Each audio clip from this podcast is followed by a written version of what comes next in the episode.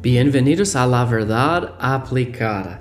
La Biblia dice Santiago 1:22, pero sed hacedores de la palabra y no tan solamente oidores. Nuestro deseo es que usted aplique la palabra de Dios en su vida.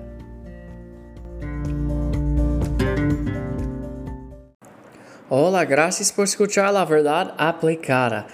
Y uh, estamos llegando ahora y vamos a hablar hoy del fin de capítulo 6 en Mateo.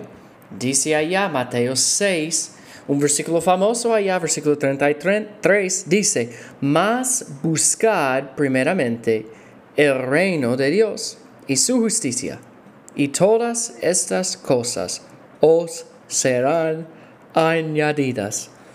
Así que no os afanéis por el día de mañana, porque el día de mañana traerá su afán. Basta a cada día su propio mal.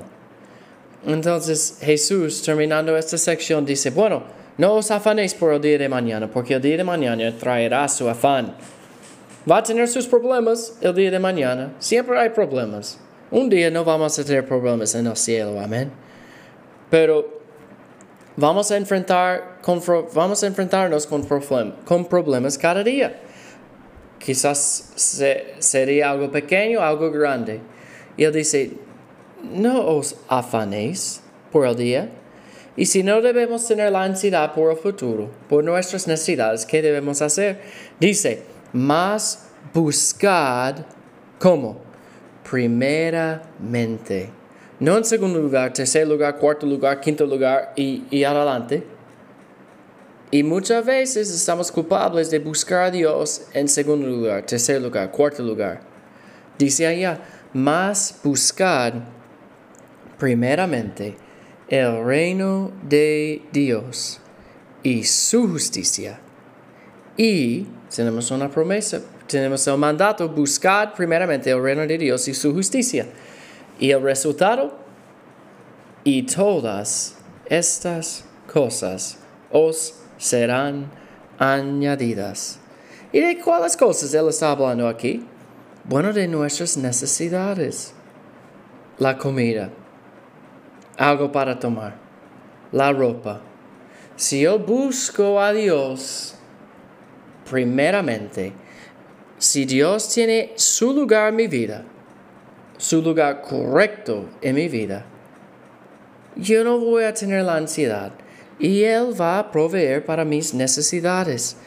¿Dónde está mi enfoque? ¿En el mundo? ¿En las necesidades que yo tengo? Siempre vamos a tener necesidades en este mundo. En, en la ansiedad, acostado allá en la cama pensando, ¿y qué vamos a hacer? ¿Qué vamos a hacer? No, buscar primeramente el reino de Dios y su justicia, y todas estas cosas os serán añadidas. Él va a proveer para nuestras necesidades. Me gusta lo que dice allá en Salmos. Salmos 37, versículo 25. Dice, joven fui y he envejecido y no he visto justo desamparado, ni su descendencia que me mendigue pan. ¿Qué promesa? David diciendo aquí, bueno, yo era un joven hace mucho tiempo y ahora yo soy un viejo y yo nunca he visto la falta de la provisión de Dios por los justos, por sus necesidades. Hermanos, Buscad primeramente el reino de Dios y su justicia, y todas estas cosas os serán añadidas.